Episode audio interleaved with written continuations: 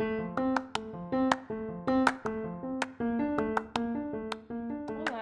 seja bem-vindo ao podcast Educação de Jovens e Adultos. Meu nome é Milane Palmeira, sou discente do oitavo semestre do curso de Pedagogia do NASP São Paulo. O nosso objetivo é trazer pontos de vista importantes e relevantes sobre a educação de jovens e adultos, conhecido como EJA. Para isso, traremos para cada episódio um especialista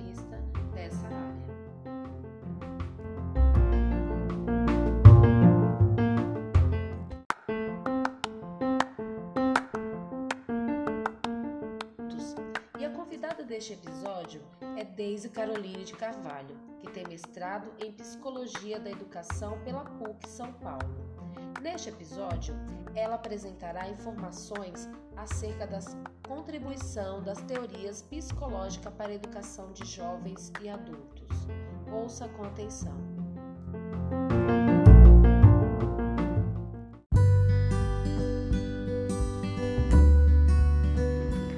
Historicamente, a pessoa analfabeta era vista como um ser dependente e incompetente. Até mesmo o direito ao voto lhes era negado. Rui Barbosa, em 1882, postulou que os analfabetos eram considerados como crianças, incapazes de pensar por si próprios. Essa frase é carregada de preconceito, pois podemos perceber que há uma desvalorização da criança ao considerá-la incapaz e do adulto ao reduzi-lo a uma situação de incapacidade. Entender quais os fatores impulsionam a aprendizagem na EJA exige compreender as especificidades desse público e de que modo as experiências trazidas por eles colaboram para o enriquecimento do processo educativo. Através da teoria vigotskiana, é possível compreender a relevância da dimensão social para favorecer processos de aprendizagem. Tratar da aprendizagem na EJA remete primeiramente à preocupação com as especificidades do sujeito dessa modalidade de ensino. É necessário considerar sua trajetória, culturas e vivências que podem colaborar para enriquecer as práticas do processo educativo.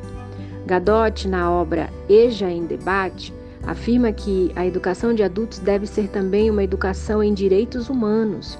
Para isso, é fundamental que os conteúdos, os materiais e as metodologias utilizadas levem em conta esses direitos e os programas propiciem um ambiente capaz de vivenciá-los.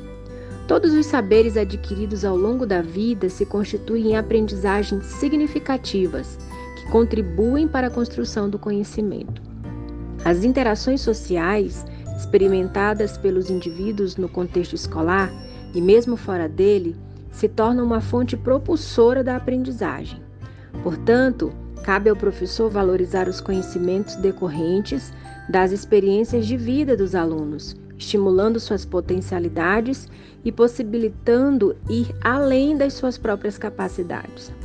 O indivíduo se desenvolve a partir da sua interação com os outros. Na ausência do outro, o homem não se constrói homem, escreveu Vygotsky. Outro conceito central de Vygotsky é a mediação. Toda relação do sujeito com o mundo é mediada por instrumentos ou símbolos. Todo aprendizado é mediado e o professor tem esse importante papel: promover a aprendizagem e viabilizar a apropriação dos conhecimentos e conceitos científicos. Considerando que a aprendizagem significativa é importante para, para que o educando tenha êxito nos estudos, o professor torna-se um grande propulsor desse desenvolvimento, ao adotar práticas pedagógicas que valorizem o contexto de vida desse aluno, as condições sociais, econômicas, psicológicas e culturais em que ele vive. Face a essas considerações e concebendo o aluno da EJA enquanto sujeito socialmente constituído, entende-se a necessidade de respeitar suas limitações e incentivar a superação das dificuldades, construindo um ambiente educativo propício à aprendizagem, direcionando a ação pedagógica para o processo de construção do conhecimento.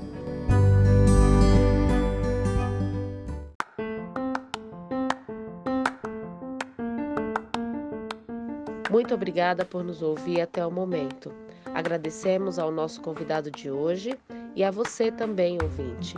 Esperamos sua companhia no próximo episódio.